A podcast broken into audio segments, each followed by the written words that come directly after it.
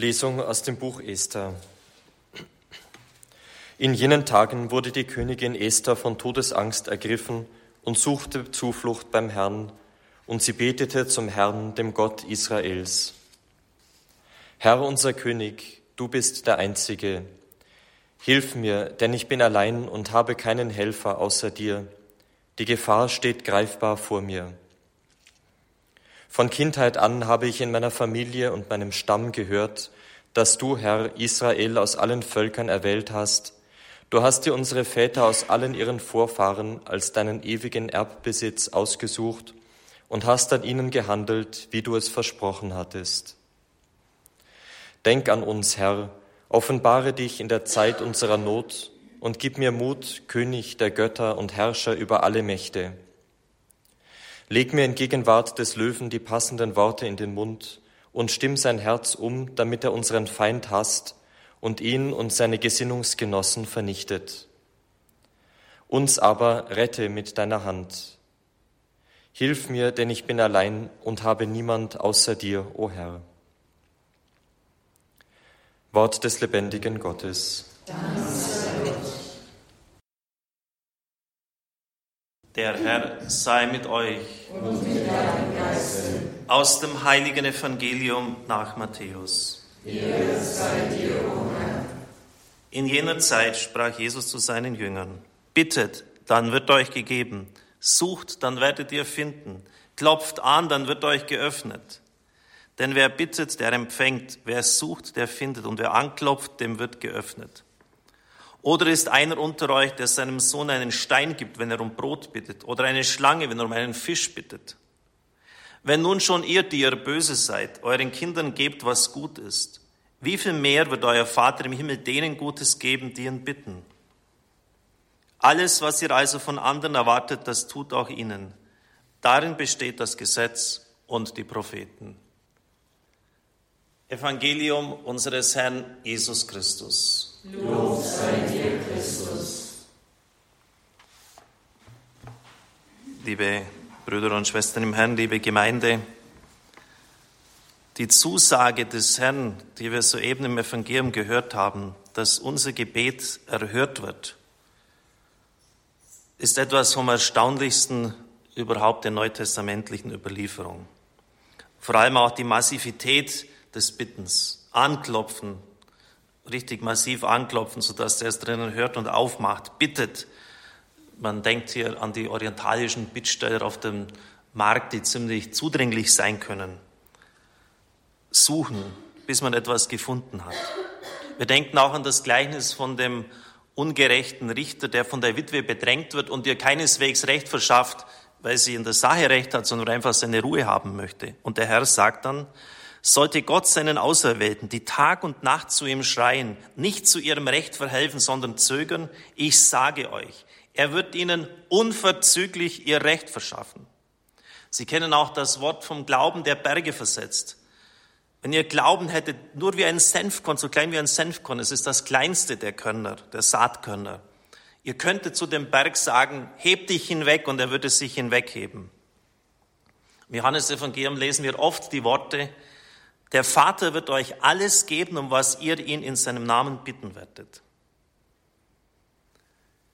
Die Erfahrung, die Praxis unseres Glaubens ist, ich glaube, dass ich hier für viele sprechen kann, eine andere.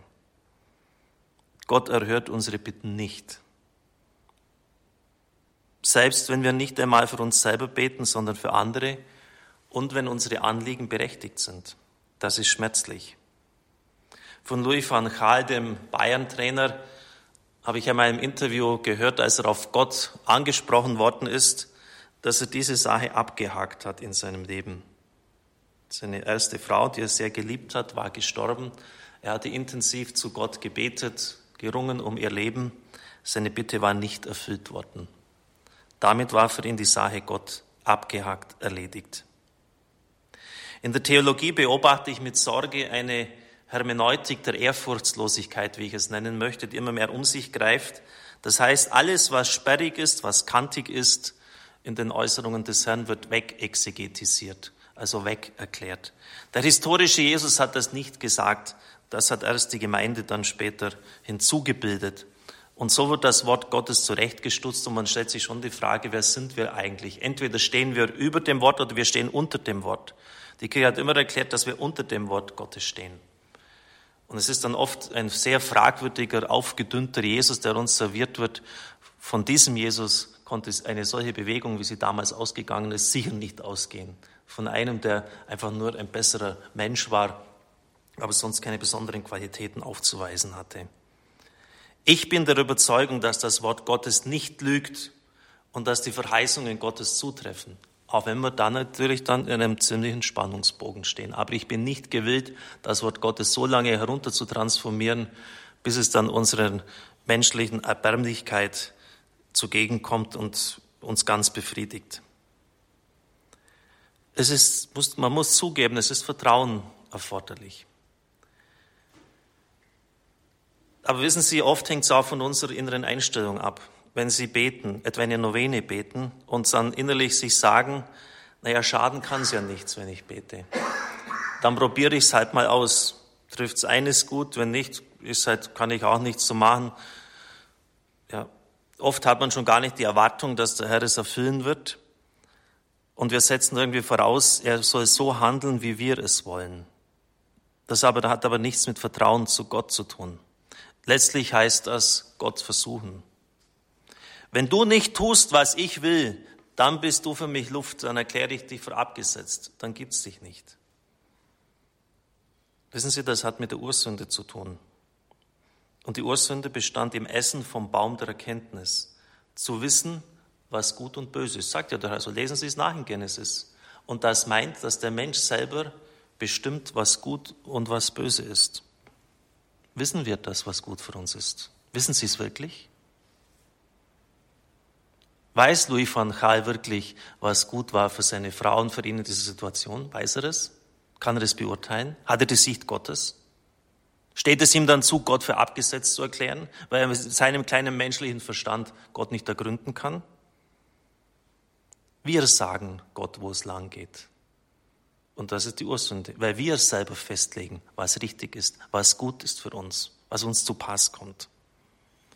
In Hochaltingen, wo wir jetzt die Exerzitien mit Pater Hans Buob übertragen haben, hatte ich, weil ich halt viel unterwegs bin, in meinen Koffer den Rasierapparat nicht mitgenommen, also lief ich mit einem Drei-Tage-Bad durch die Gegend. Einige haben das ganz lustig gefunden, ich eher weniger.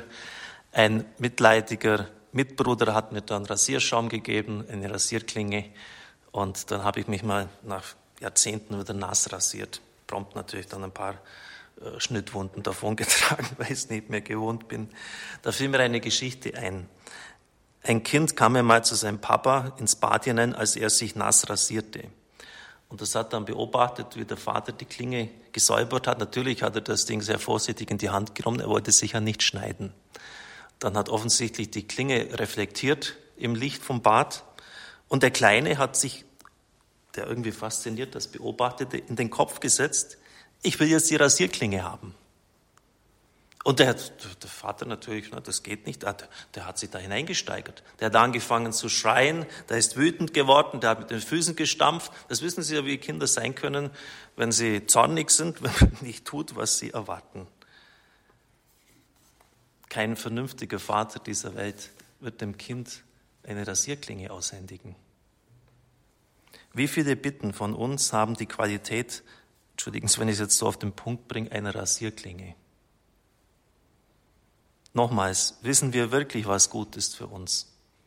Und der himmlische Vater wäre schlecht beraten, wenn er uns viele Dinge geben würde, worum wir bitten.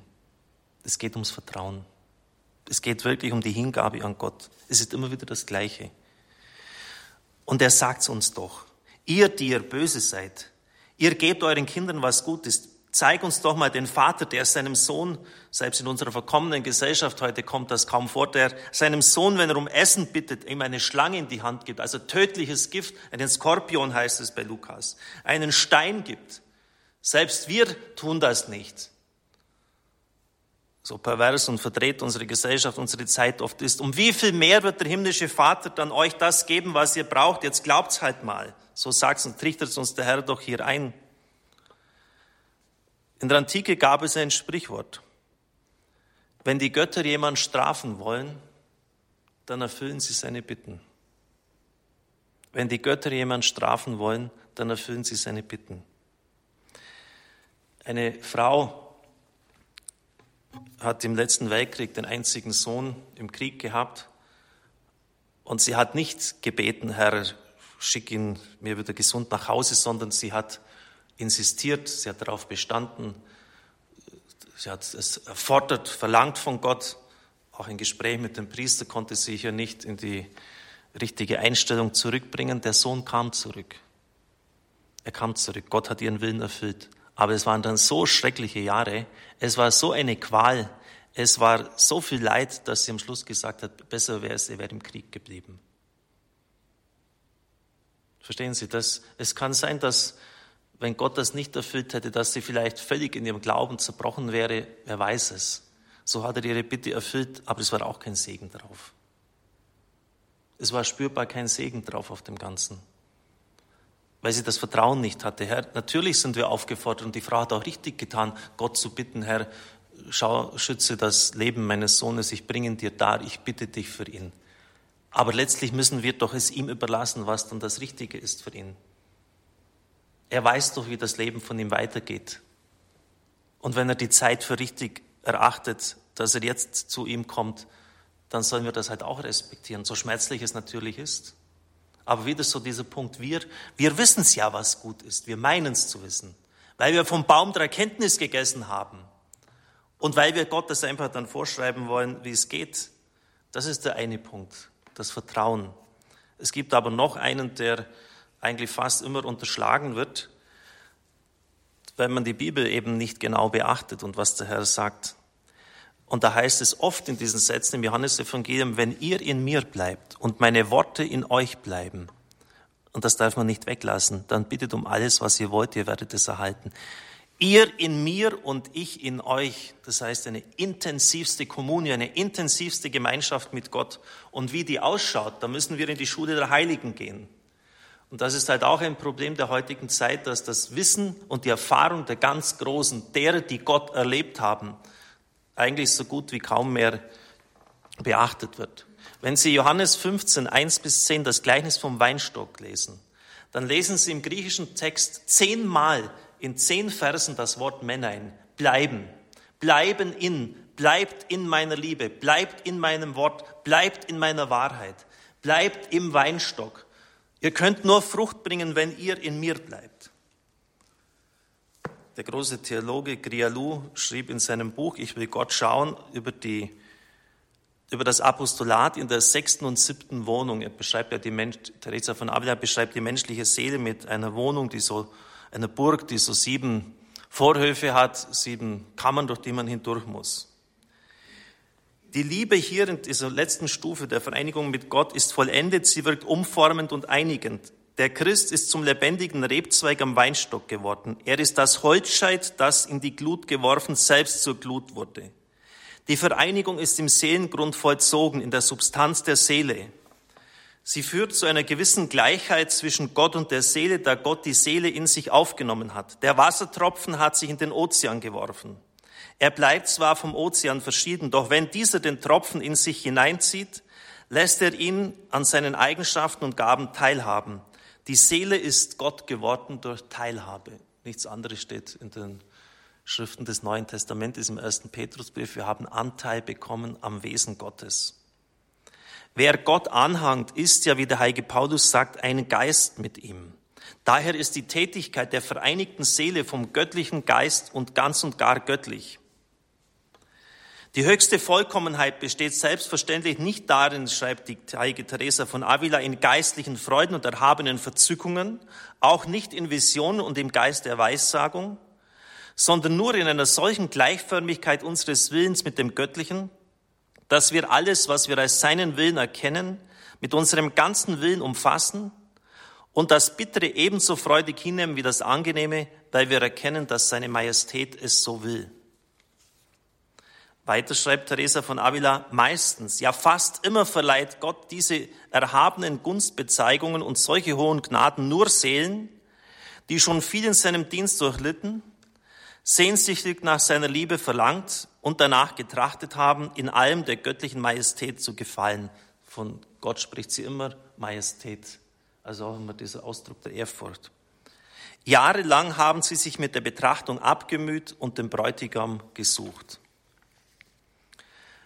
Der Herr beginnt der Seele, so weiter Teresa, eine so tiefe Freundschaft zu erweisen, dass er nicht nur ihren Willen zurückgibt, sondern auch noch den Seinen dazu schenkt. Da seine Freundschaft zu ihr so groß ist, teilt er mit Freuden seine Herrschaft mit ihr.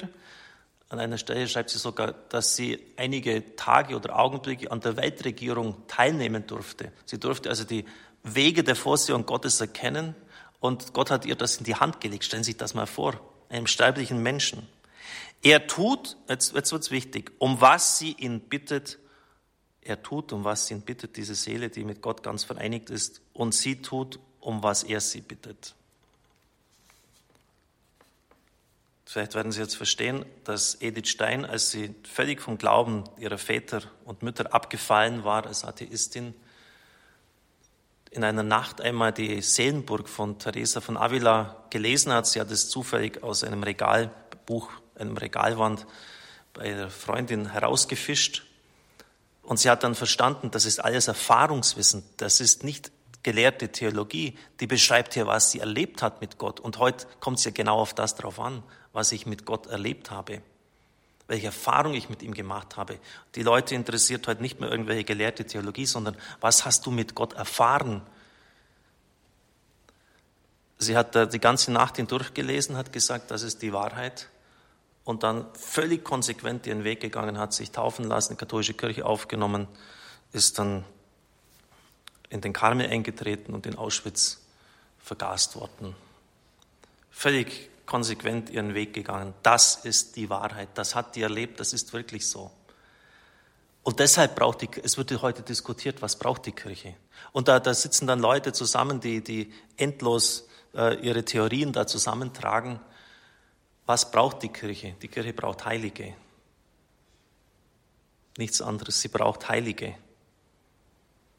Und zu mir hat auch jemand ganz am Anfang gesagt, als wir mit dem Radio begonnen haben, das kann eigentlich nur ein Heiliger leiten. Natürlich weiß ich, dass ich es nicht bin, erlebe es euch jeden Tag neu. Diese Spannung muss man aushalten und dem Herrn einfach hinhalten und bitten, mach's halt dann im Laufe der Jahre. Wandle mich halt um, so wie du mich haben möchtest. Ich bin da. Aber es ist, es ist kein leichter Weg, es ist ein schmerzlicher Weg. Aber das braucht die Kirche, liebe Freunde. Und dafür müssen wir auch beten. Wir brauchen nicht endlose Diskutierereien oder äh, endlose Theoretisierereien oder da wieder ein Pastoralplan oder sonst etwas. Die Kirche braucht Leute wie Teresa von Avila, die brennen, die glühen vor dem Herrn, die bereit sind, für ihn jeden Weg zu gehen, die ganz eins sind in ihrem Seelengrund mit ihm, die aus der völligen Einheit mit Gott heraus handeln. Dann werden die Gebitten und die Beten, das Gebet auch erhört. Und das ist auch etwas, was beachtet werden muss liebe Brüder und Schwestern im Herrn, bittet und ihr werdet empfangen. Sucht und ihr werdet finden. Klopft an und es wird euch geöffnet. Das ist wahr, so wahr ich hier stehe. Amen.